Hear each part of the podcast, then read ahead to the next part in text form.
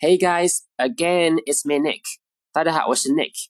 The phrase I'm going to share with you today is around the clock. Around the clock. Around the clock. 字面意思就是围着钟表，那实际意思呢，就是夜以继日的、昼夜不停的。举个例子，They worked around the clock to fight the super typhoon。他们昼夜不停的工作来抵御超级台风。 Around the clock 呢，还可以做定语，相当于一个形容词来修饰名词。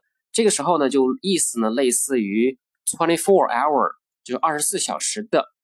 例如 around the clock service，或者是 around the clock care，around the clock surveillance，就是二十四小时不间断的服务，或者是护理啊，或者是监控。